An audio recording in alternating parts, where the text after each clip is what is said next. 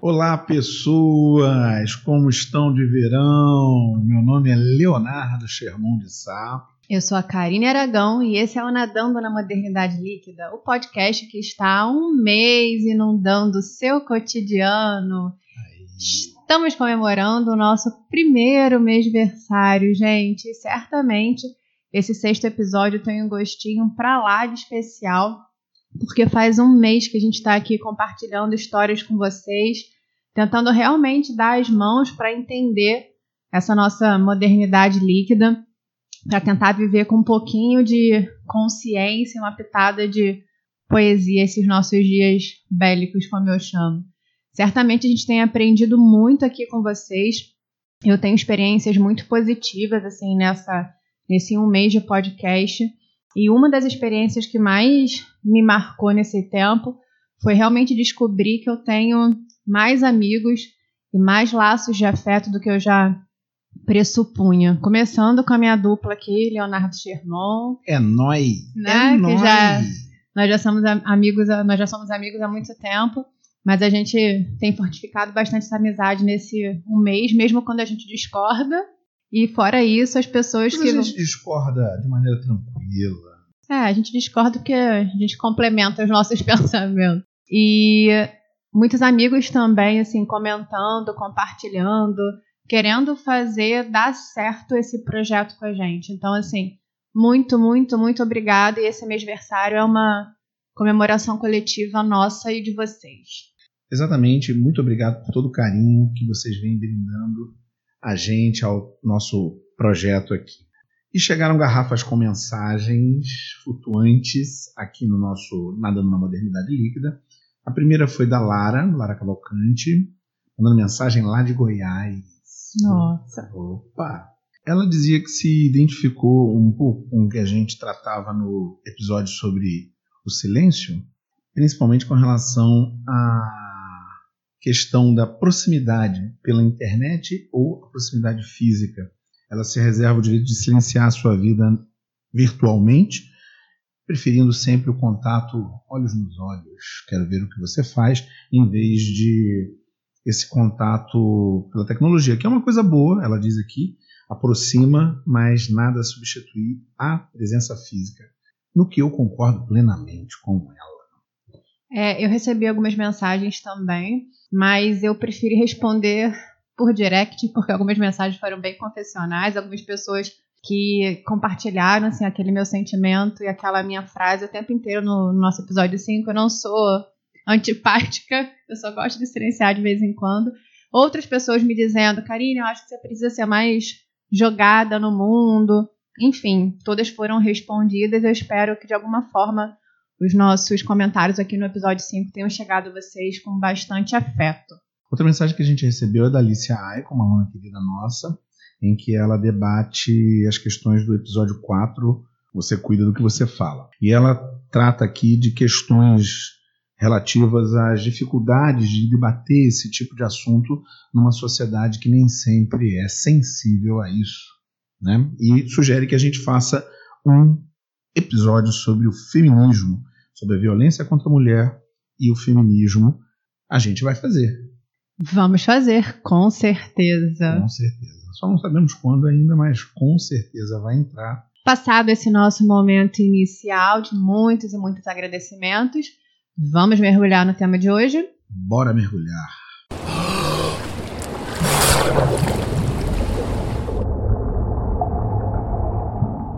Podemos usar diversas nomenclaturas para caracterizar a nossa contemporaneidade.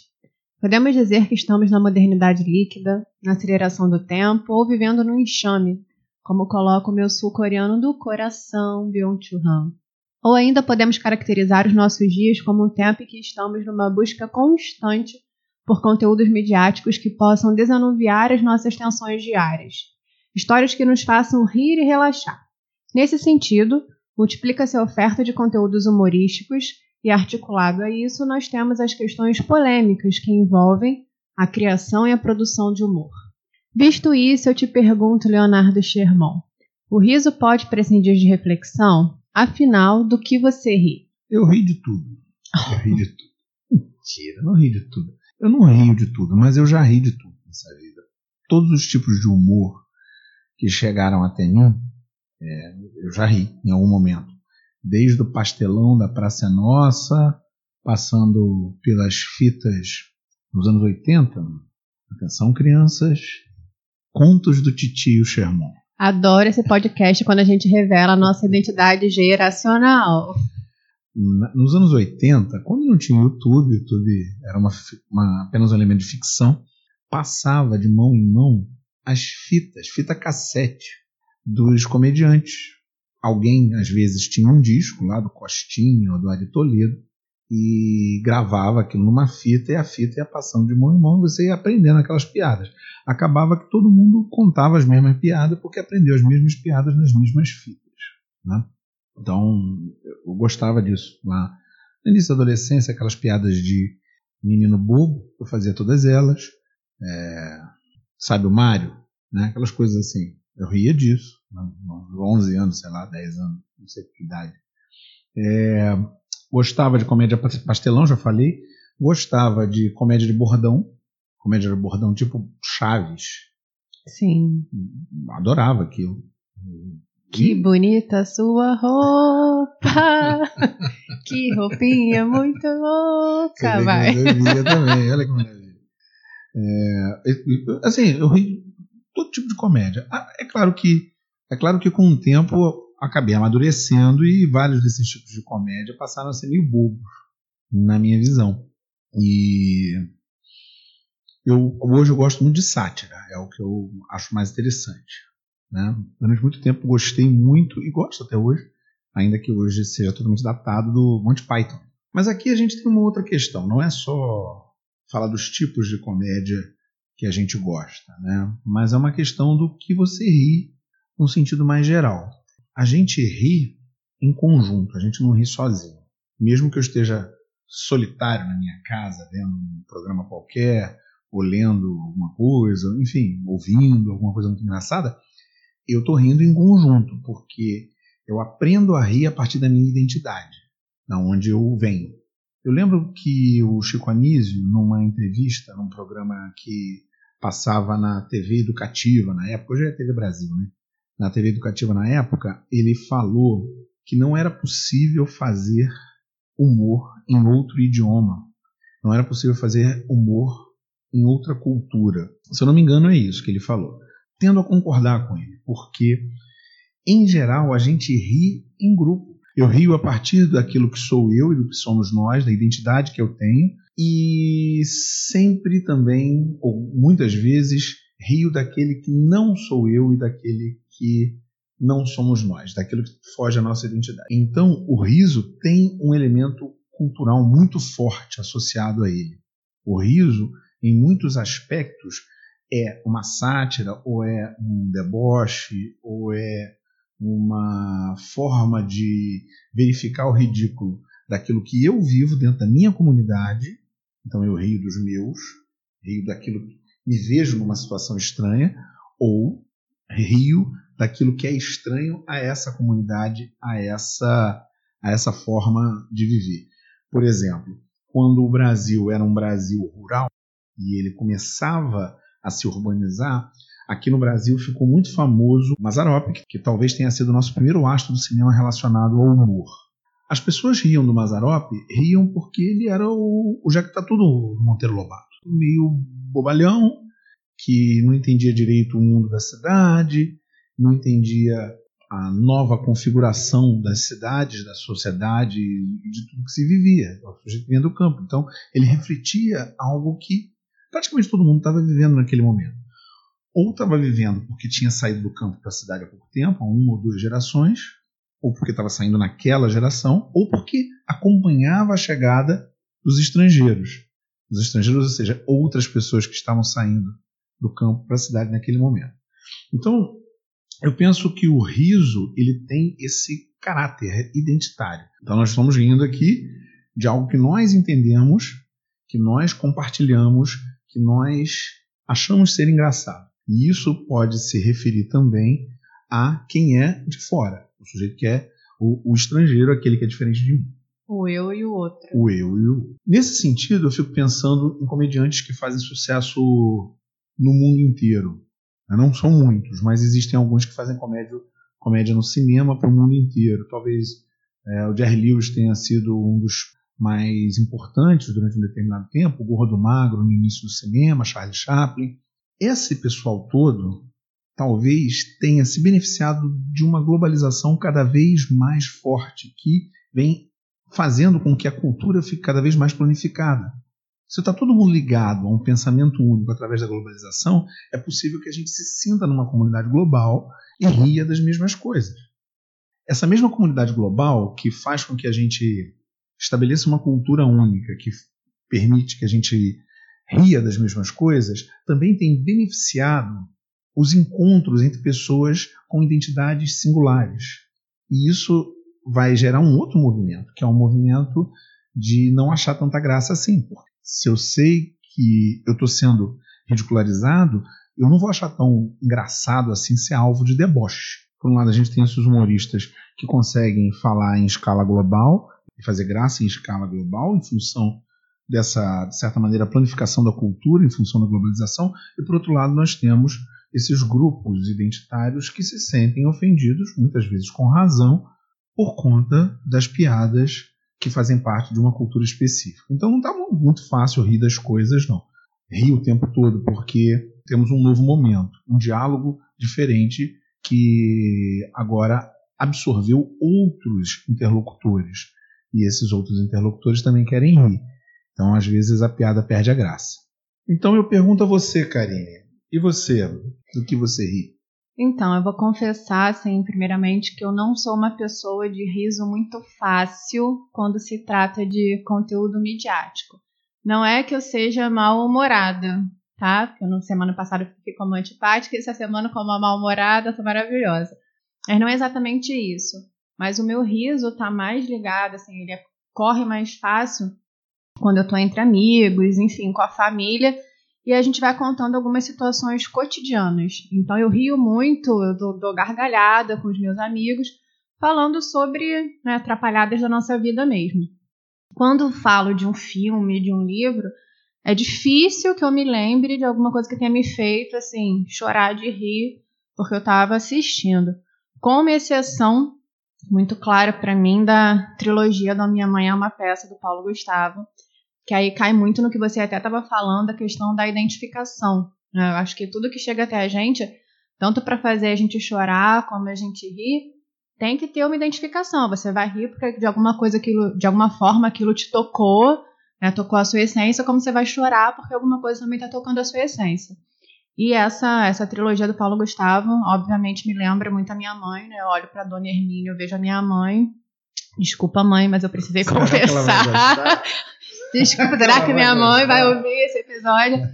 Mas então tem se tu está rindo. agora eu tô rindo. Porque... tá vendo? Tem situações ali Nada que eu falo. Nada Gustavo, eu gosto deles, engraçado e tal, mas. É, mas é. é mais engraçado. tem situações ali que até hoje eu passo com a minha mãe, enfim, aquela do laboratório do, do primeiro. Então, eu sofro, gente. Mas então tem essa, essa questão da identificação e eu dou gargalhadas ali com a, com a dona Hermínia, porque eu lembro muito da minha mãe. Mas tirando esse, essa trilogia do Paulo Gustavo, eu confesso que é difícil, né? Que, que eu olho pro humor e tenho vontade de rir. E eu acho, assim, que isso acontece muito porque eu olho pro que a gente tem de humor hoje, em maior número, e vejo que a gente tem perdido uma coisa que é essencial para mim na produção do humor, né? Porque pela origem, o humor seria essencialmente relacionado a situações de engano. A gente até postou lá falando da, da arte poética de Aristóteles, e isso para mim é muito forte. Quando ele pensa o humor, quando ele pensa a comédia como algo ligado a uma situação em que você tem um personagem ou um grupo que passa por uma situação de engano, essa palavra é muito chave. Ou seja, acontece alguma coisa que ele não esperava. Né? E aí, essa coisa que ele não esperava pode ter sido articulada por um outro personagem, por um outro grupo, ou pode ser só esse inesperado mesmo, né? coisas que acontecem com a gente. E tudo vai depender muito também do timing como essa história é contada. cai naquela situação assim. A gente, por exemplo, tem, tem um personagem ou a gente está andando na rua. E aí você tropeça. Ali no momento que você tropeça, pode não ter sido engraçado, mas depois você vai contar essa situação e ela vai virar humorística. Então acho que esse humor depende muito de como ele é contado né, e de que lado você tá. Assim, acho que todo mundo já passou por isso. Eu, que, que me meto em várias trapalhadas durante a vida, lembro de situações como fazer compras de Natal e não sei porque não me peçam para explicar, mas eu fui guardar as compras no carro errado. Não sei porque que o carro errado abriu. E tô guardando as compras e a pessoa, do, né, a dona do carro, estava chegando. Quando eu percebi, no mesmo momento eu percebi que aquele carro não era meu, fiquei naquela cena ali, meu Deus, o que, que eu faço aqui agora com as guardando as compras, a pessoa chegando. E na hora foi meio desesperador, tão desesperador que eu deixei a minha irmã sozinha e saí da situação. E hoje eu conto isso de maneira engraçada, mas no momento né, não foi não foi humorístico, foi uma situação ali inesperada de engano que não foi humorístico. Então acho que a ideia do, do humor também passa muito por isso, né? O momento em que você, o momento em que ele acontece e o momento como ele é contado. E hoje eu vejo um humor que não pensa exatamente nessa situação, uma produção humorística que não pensa exatamente nessa situação, mas um humor que é baseado na questão da inferiorização de um personagem. Então parece que a gente, um personagem de uma história, né, de alguma situação, parece que a gente está rindo muito, a gente criou um humor em que a gente ri do outro e não ri com o outro. Eu acho que aí tem uma diferença grande. Você ri em conjunto e você rir de alguém. Né? Você se colocando numa situação superior e rindo de alguém que você acaba inferiorizando. E aí, nesse sentido, eu acho que a nossa, nossa nosso entendimento do que é humor não pode prescindir de reflexão. A gente não pode rir de tudo sem pensar do que a gente está rindo. Eu acho que a gente precisa fugir um pouquinho desse, desses automatismos, né? Porque existem situações que são sensíveis e existe um humor aí que me incomoda, em que esse humor que deslegitima certas situações. Então, assim, às vezes eu tô numa roda de amigos, ou tô assistindo a uma peça, ou alguém, é muito clássico, alguém vem me mostrar um vídeo de stand-up do YouTube, gargalhando, e eu fico com aquela cara assim, séria. É, não, verdade. E aí termina, a pessoa faz, ah, você não achou engraçado? Não, não achei engraçado. E aí te pergunta por quê, e você tem que explicar, olha, eu não achei engraçado porque acho que isso aqui não é piada. Ou eu não achei engraçado porque você tá zoando alguém, assim. Aí você sai de chata, mas é o que eu ouvi uma vez de uma aluna minha. Ah, sou chata? Sou. Que bom. Você tá falando de tudo isso aí e eu lembrei muito daquela situação em que você tem uma pessoa querida ou uma pessoa que gera algum constrangimento na sua vida e que adora contar piada. É, é duro, viu? É duro porque você fica como chato. A pessoa vem contar uma piada engraçada para ela e você olha, pô, que coisa, hein? Dá aquela risada falsa, né? que maneiro, hein? Valeu, deixa eu ir ali. Né? Para se desvencilhar disso. É, você dá aquela risada falsa ou você para assim, cara, isso não, não era para ser para ser uma piada. E aí a gente, nesse caminho, vai tocando numa situação que eu acho que é, que é um vespeiro, assim, para usar essa metáfora. Que a gente esbarra naquela pergunta, assim, clássica. Até como você colocou nesse momento em que a gente tem choques culturais, inter, né, é, é, interações culturais. Tudo pode virar piada, assim, tudo pode ser objeto de humor. Sim, Explique-se, Leonardo Sherman. Explique-se para os ouvintes. Tudo pode virar piada. Tudo. Tudo pode ser objeto de humor. Não há nada que não possa ser objeto de humor. Não há nada que não possa virar piada. Se eu digo que alguma coisa não pode virar piada, ou que alguma coisa está imune a ser peça de humor, a ser objeto de humor, eu estou entrando no campo do fim da liberdade de expressão. Dito isso, eu também acredito que nem tudo deveria ser piada, porque a piada evidencia um elemento de identidade. De uma identidade que pode ser uma identidade racista, que pode ser uma identidade homofóbica, que pode ser uma identidade machista, que pode ser preconceituosa contra as pessoas mais pobres, pode ser gordofóbica. Para pegar os exemplos mais comuns que a gente encontra, inclusive, na mídia. Essas formas de humor com esses temas que estão sempre no caminho do estereótipo, eu vejo como algo não engraçado. Não que não possa ser piada. Pode fazer a piada racista, pode fazer a piada homofóbica, pode fazer todas as piadas. Mas quem faz uma piada dessa tem que saber duas coisas. A primeira é que pode incorrer em crime quando o crime for tipificado. É o caso do racista. Por que, que a gente contava nos anos 80, 70, inclusive na televisão? A gente, sociedade, nós. Por que, que nós contávamos piadas racistas? E hoje nós não contamos mais? Porque a lei proíbe. E se você fizer, você vai parar na cadeia, vai, ou pelo menos pagar uma multa boa por conta do crime de injúria racial. Não é piada. E a lei determina é. Da mesma maneira, a homofobia, que foi equiparado ao crime de racismo agora então, fazia-se esse tipo de piada até em pouquíssimo tempo. Há ainda quem faça, mas vai parar, porque vai começar a chover processo contra esse tipo de piada. Ainda assim, apesar de achar que tudo pode ser piada, imagino que a gente não deva achar graça de algumas dessas piadas do passado. Porque, diferentemente de outras épocas, esse padrão normativo que existia e que determinava que a pessoa tinha que ser de um determinado jeito e que tinha que se encaixar na sociedade de uma determinada maneira, de uma determinada maneira, isso mudou. E hoje nós temos múltiplas culturas, múltiplas culturas convivendo no mesmo espaço. A sociedade é extremamente complexa, com um monte de identidades diferentes, e é óbvio que determinadas piadas vão ferir as individualidades de determinadas pessoas. E como a internet amplifica tudo, a gente tem que tomar muito mais cuidado do que em outros tempos, na hora de fazer a nossa piada e na hora da gente rir. Essa, essa relação riso, identidade, comunidade cultura denota uma determinada sociedade. Se eu rio de maneira preconceituosa, eu estou dizendo que a minha comunidade é preconceituosa. Ou eu posso rir de alguma coisa porque ela é engraçada, independente da, da, da carga de preconceito que esse riso contém. É no programa do Jerry Seinfeld. Tem um programa que ele faz, passa na Netflix, comediantes no, no, em carros tomando café. Esse é o nome do programa. E ele entrevista vários comediantes como ele. Uma das coisas que ele deixa transparecer em vários episódios é que o único valor para um comediante é se aquilo tem graça ou não. Nenhum outro elemento social importa naquele humor. Na visão dele, existe um valor absoluto. A coisa tem graça ou não tem graça. Eu fico pensando, será que é assim? Será que uma coisa tem graça independente do valor de preconceito que aquilo carrega? E isso me parece que não, porque quando um determinado grupo se sente ofendido por uma, uma piada, rapidamente esse grupo começa a se movimentar.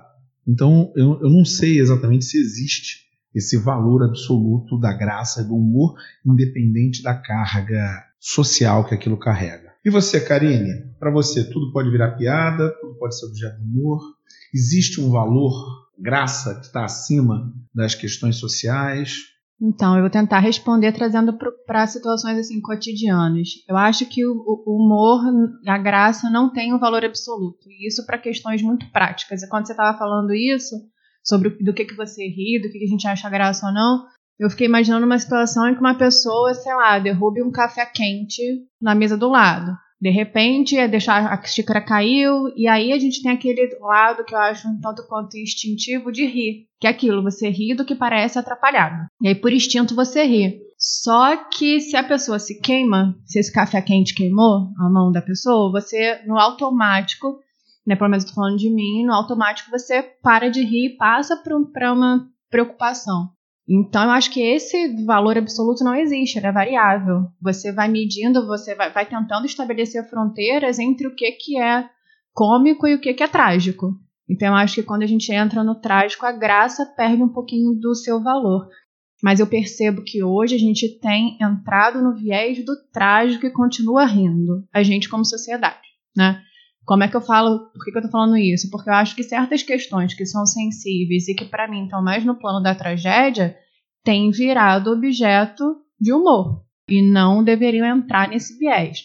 Por exemplo, uma situação como estupro, tem alguns stand-ups, tem alguns comediantes que fazem piada com isso. Isso para mim é uma questão que não poderia virar piada, porque isso para mim não tem, né, não tem essência do engano, do do, do personagem atrapalhado, que para mim está dentro da, da questão do humor.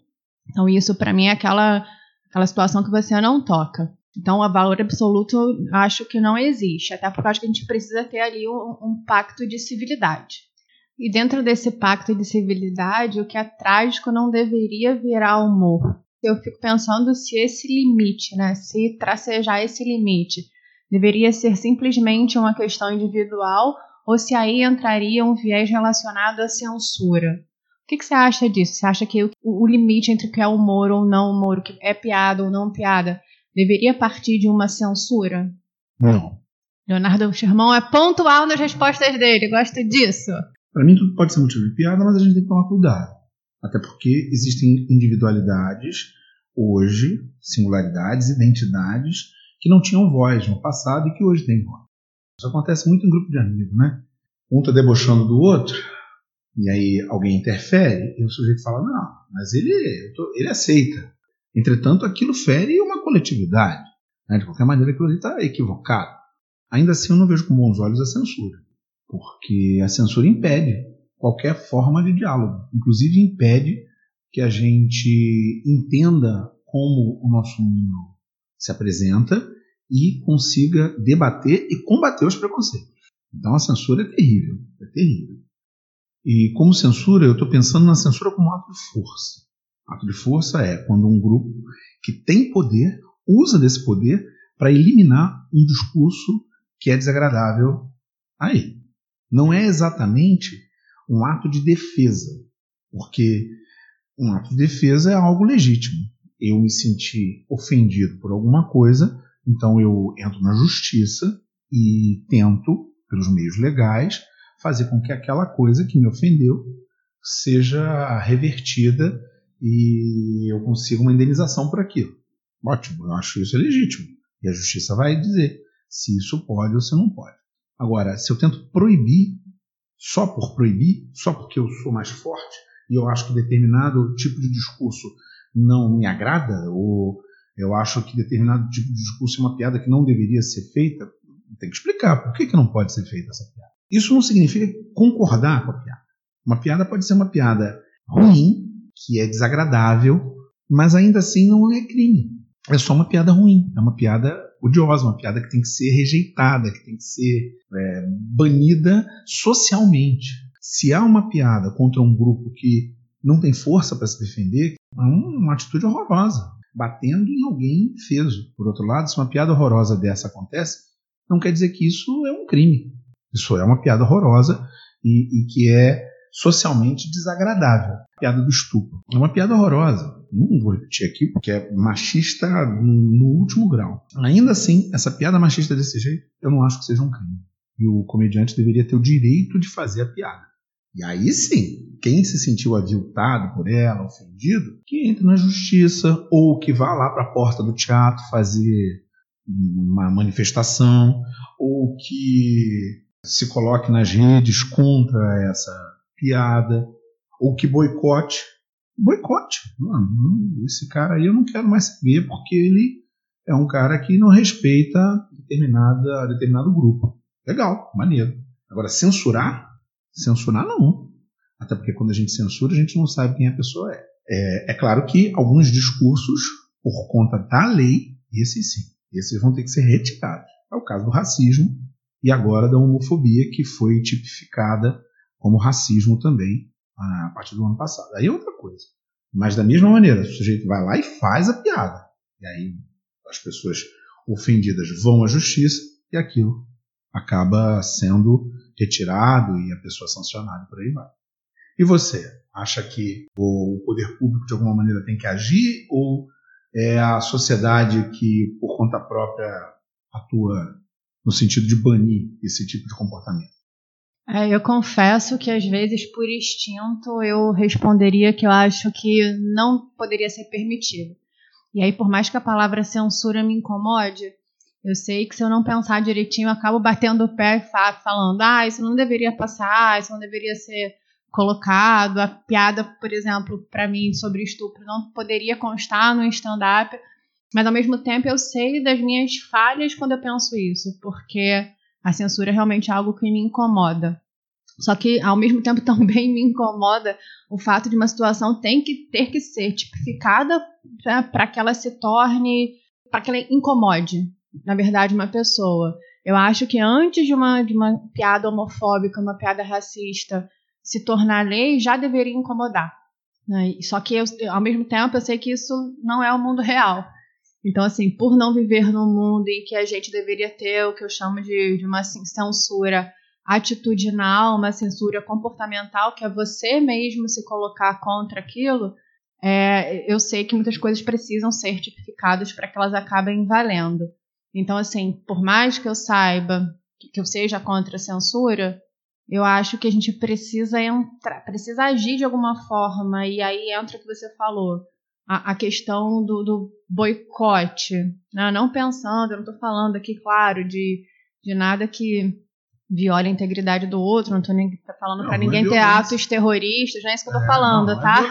É, é só por uma questão assim, eu não vou assistir a tal é. peça, eu não vou rir de tal situação, porque essa situação me incomoda. Ou como você colocou agora, às vezes a gente está num grupo de amigos, um outro amigo, um certo amigo faz uma piada é, homofóbica, racista, gordofóbica, para mim é mais importante que você não ria porque você acha que não deveria rir, porque aquilo ali ofende a integridade de alguém, do que necessariamente porque alguém te proibiu.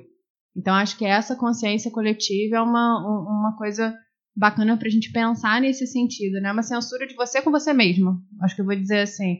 E esse é um processo que, por exemplo, eu tenho pensado muito é, numa estrutura que eu já ouvi muitas vezes, que é piada com autista. Né? Fazendo que sentido? Eu tenho vários momentos meus de ausência, eu me distraio. Né? Eu estou em certas situações e me distraio. E aí é, é comum alguém falar, ah, tá autistando. Eu mesma já falei. Só que teve um ponto em que eu, até quando eu estava preparando uma aula de redação sobre o autismo, sobre autismo, né, sobre o espectro, eu parei e falei assim, gente, isso não, não, não pode ser piada. Acho que eu não posso continuar fazendo esse tipo de piada, sabe? E não precisou vir alguém me proibir em relação a isso. Então, de alguma forma, eu comecei a me corrigir e comecei a, a, de repente, quando alguém faz essa piada, não, não dá, obviamente, lição de moral, mas conversar com a pessoa, falar assim, depois, né, numa situação mais individual, numa questão particular, olha, vamos pensar sobre isso aqui, será que, né, será que isso pode virar piada, será que, será que isso pode ser engraçado? Então, essa, essa censura mesmo da, das nossas atitudes, né, sair um pouquinho do, do automático eu acho que é importante. Eu, eu te confesso que eu não tenho uma resposta, assim, para te dizer, é, bem objetiva, ah, que, que a gente, né, sem a censura, como que a gente vai chegando a essa, essa censura de você com você mesmo? Mas eu acho que essa censura interna, particular, ela é mais válida, é mais importante, mais legítima do que uma proibição. E nesse terreno instável, oscilante, areia movediça, do que pode ou não virar piada, eu te pergunto. E agora, José? E agora, José? Nesse sentido, no momento em que a gente tem muitas possibilidades de riso, como que a gente pode fazer para ter um humor reflexivo, né, para pensar sobre o que você está rindo e ao mesmo tempo não se tornar um mal-humorado, não se tornar a pessoa que vai ficar na mesa de bar com a cara fechada porque não ri de nada? Não sei, mas a gente pode recorrer a quem sabia, ou pelo menos que tinha uma ideia sobre isso. Então tem um, um livrinho que é interessante. Ah, livrinho, né? Mas enfim, vale a pena, que é o livro do Ari. Ari, o amigo do Ziger? em Ética Anicuma, Aristóteles toca um pouco num caminho que eu acho interessante. No livro 4, ele trata do meio termo como virtude. Né? Virtude no sentido de fazer as coisas certas, como fazer algo da melhor maneira possível, como atingir a excelência na sua ação e no seu pensamento. Né? Qual o melhor caminho? Não é virtude ser bonzinho, não, como é no cristianismo, não. É virtude nesse sentido, como fazer algo na melhor, da melhor forma possível.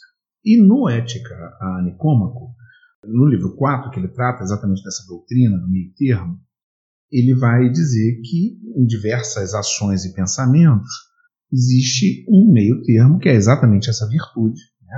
a mediania entre a, o excesso e a falta. E mais para o finalzinho do livro 4, ele trata exatamente da questão do humor, quando ele fala dos lazeres, da, dos momentos de ócio, de, de, de tranquilidade, e ele vai falando do bom humor.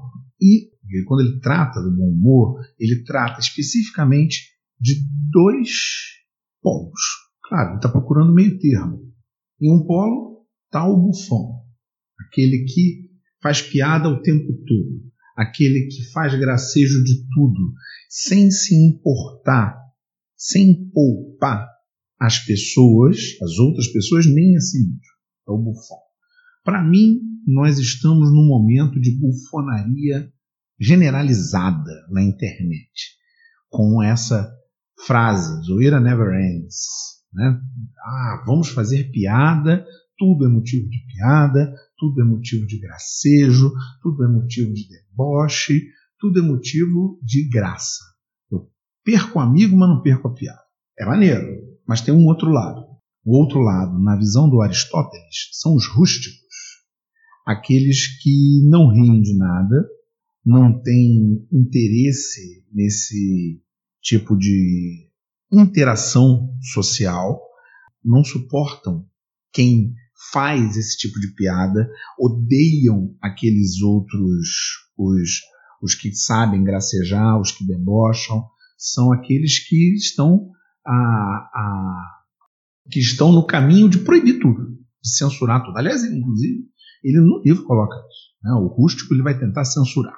Então nós temos esses dois caminhos. Aquele que não acha graça de nada e que quer censurar a graça, quer acabar com o humor, quer uma vida dura, fechada, austera. E por outro lado, o bufão que quer zoeira never ends.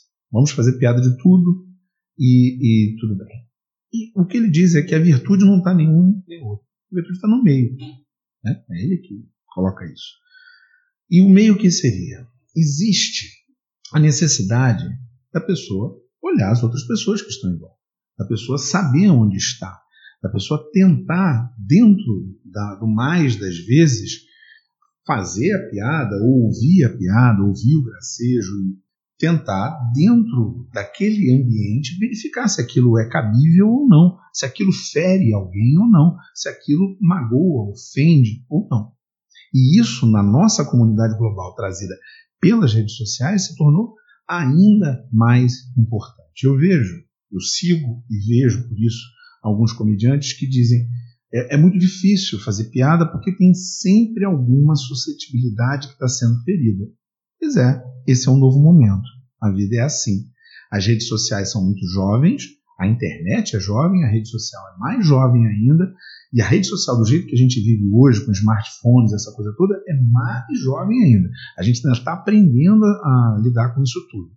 E um dos elementos de aprendizado é como fazer humor sem ferir as pessoas. Eu não posso mais me considerar com as redes sociais menos do que parte de uma comunidade global. Então eu tenho responsabilidade com essa comunidade global. Mas, por outro lado, eu também faço parte de comunidades menores em todas as identidades nas quais eu me identifico. Então, é o momento da gente pensar nisso. Então, não é legal que eu seja bufão. Talvez a gente tenha que entender aí que a zoeira, sim, tem que parar em algum momento. E eu tenho que parar para refletir, para analisar, para verificar. E o preço a pagar é perder um pouco da graça. Perder um pouco da graça que seria adquirida ou que seria conseguida às custas de outras pessoas. Para a gente se entender melhor como sociedade, eu vou ter que diminuir a graça que eu sinto em relação ao preconceito que eu tenho em relação às outras pessoas. Esse é um, é um lado. E por outro lado, eu tenho que afastar os perigos dos que querem proibir, que querem censurar. Né? Os rústicos, que são muitos na nossa sociedade, são muitos. Eu não vou nomear porque vocês já sabem os grupos e pessoas dos quais eu estou falando. a gente também tem que se preocupar com isso. Não pode dar asa à cobra, esse pessoal que quer proibir tudo o tempo todo. É um momento da gente parar e pensar. Vale a pena fazer piada que magoa e ofenda as outras pessoas? Será que não é melhor botar um pezinho atrás, dar uma diminuída, tentar atingir um nível de humor que seja mais abrangente, que, não, que eu não caçoe de ninguém, refletir sobre outras coisas? Será que não é possível fazer isso? É difícil, não é fácil, ninguém disse que era fácil. Mas é um preço baixo a pagar por uma sociedade mais justa e mais fraterna. E você, o que, que você acha? Eu acredito que nesse sentido, pensar é uma palavrinha-chave porque a gente precisa sim refletir sobre o que, que a gente tem chamado de piada, sobre o que, que a gente tem criado como processo humorístico. E aí, quando eu digo pensar, eu, eu tento trazer um pensamento que realmente seja amplo e coletivo, porque assim, uma justificativa nessa, nessa discussão toda, que às vezes me irrita, é quando você está discutindo sobre ah, o que, que pode virar humor ou não, e alguém diz: Ah, mas eu faço tal piada, porque se fosse eu a vítima, né, se fosse eu o alvo da piada, eu não ligaria. Né? Minha vontade é falar, querido amigo, você não está no centro do mundo, que é piada ou não, não gira em torno do que você pensa. A gente tem que pensar de maneira coletiva. E aí, nesse sentido, como pensar de maneira coletiva?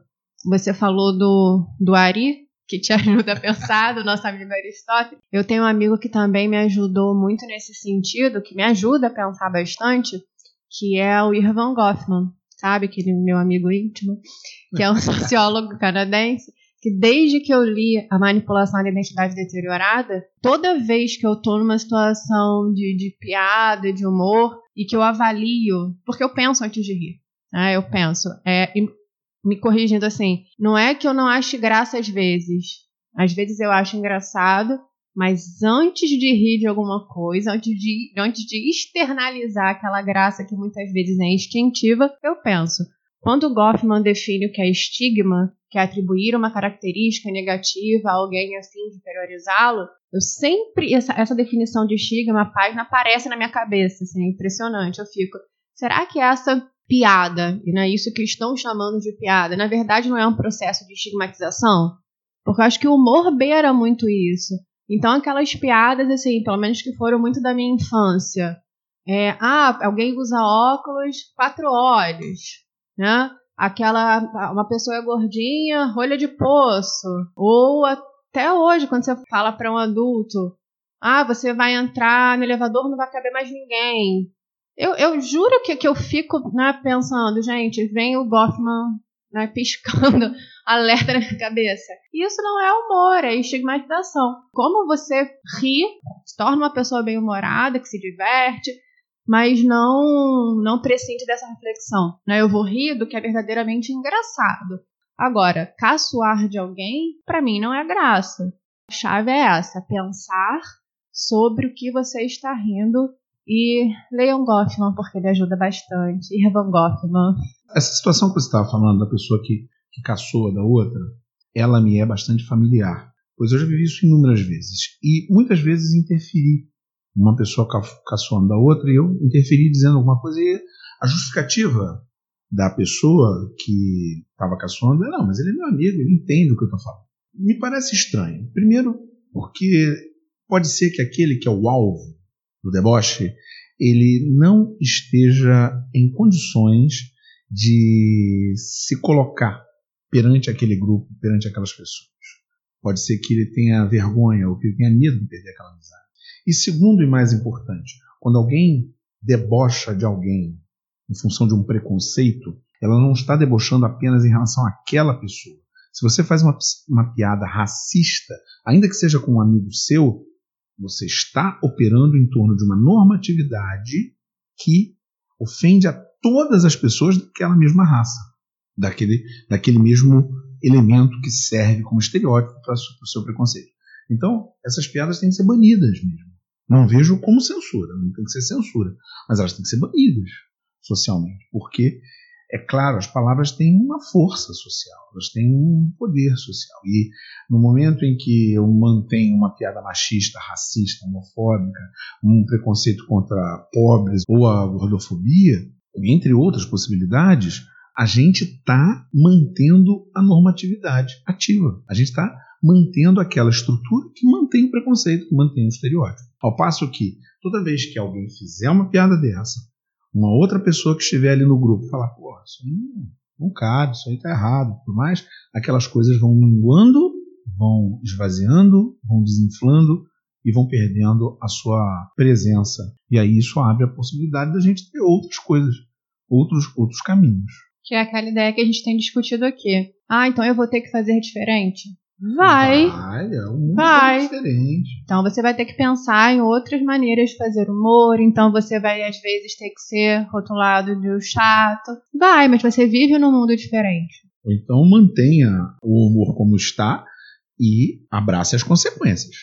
Porque com o fortalecimento de vozes e identidades que vinham oprimidas há muitos séculos, essas, essas formas de, de humor elas vão ter consequências. Algum tipo de consequência isso vai, vai, vai trazer, não tem a menor dúvida. E é aquela ideia, a, a- ação de cada um vai fazer diferença, porque a piada precisa do público. No momento em que o público for minguando, a ideia, pelo menos utópica, é que a piada deixe de existir. A piada precisa de uma de uma identidade, de uma identidade. Precisa de ter gente para rir daquilo. Há um comediante, ah não, ele não há mais. ele já se foi, coitado. Um comediante dos Estados Unidos, da virada do século XIX para o século XX. O nome dele é Jim Crow. Jim Crow, na verdade, era o nome do personagem que ele fazia. O nome, eu não me lembro exatamente, mas é fácil encontrar na internet o nome dele. Ele era um homem branco e fazia um personagem negro, chamado Jim Crow.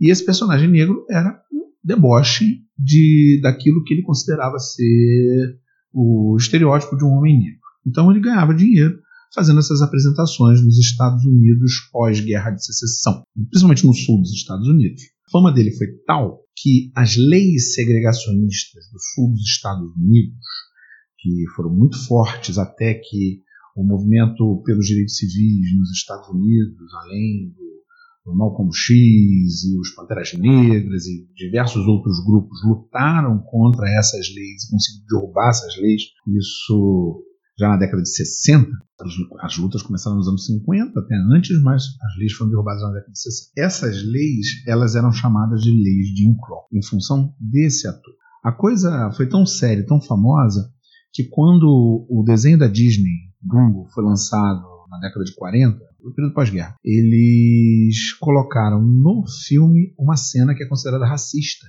que é a cena de uns corvos. Crow é corvo.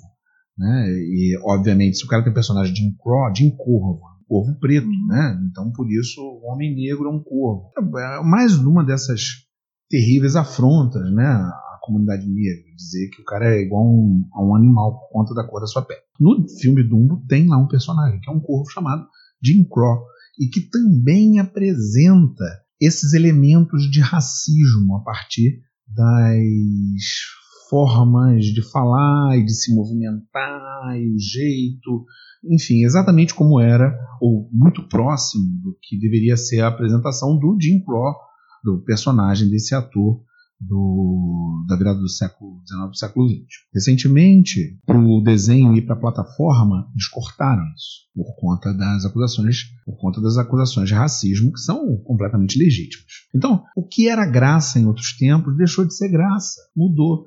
O que a gente pode ver nesse caso, o filme Dumbo tinha um personagem racista na década de 40. Em 2020, ah, legal, vamos botar no streaming. Então tira o racismo, porque isso que era graça numa comunidade que não dava voz aos negros, hoje não tem graça. E se colocar lá, vai sofrer as consequências. É ótimo. E é na busca desse equilíbrio que a gente vai seguir, como nosso amigo Ari falou, entre a cabeça e coração, entre o que você pode ou não achar graça, ou deveria ou não achar graça. Né? Eu, como uma boa libriana, adoro essa palavra equilíbrio. E se você quiser buscar esse equilíbrio com a gente, continua com a gente aqui nos próximos episódios. Agora a gente vai entrar no mês de fevereiro. Podem nos contactar pelas nossas redes, nosso Twitter, Na líquida. nosso Instagram, NML Podcast. uau, e o nosso Facebook, nosso canal do YouTube, Nadando na modernidade líquida. né? Quase no som de uma onda. Obrigada, gente. Um beijo para vocês. Valeu, pessoal. Um beijo e até semana que vem.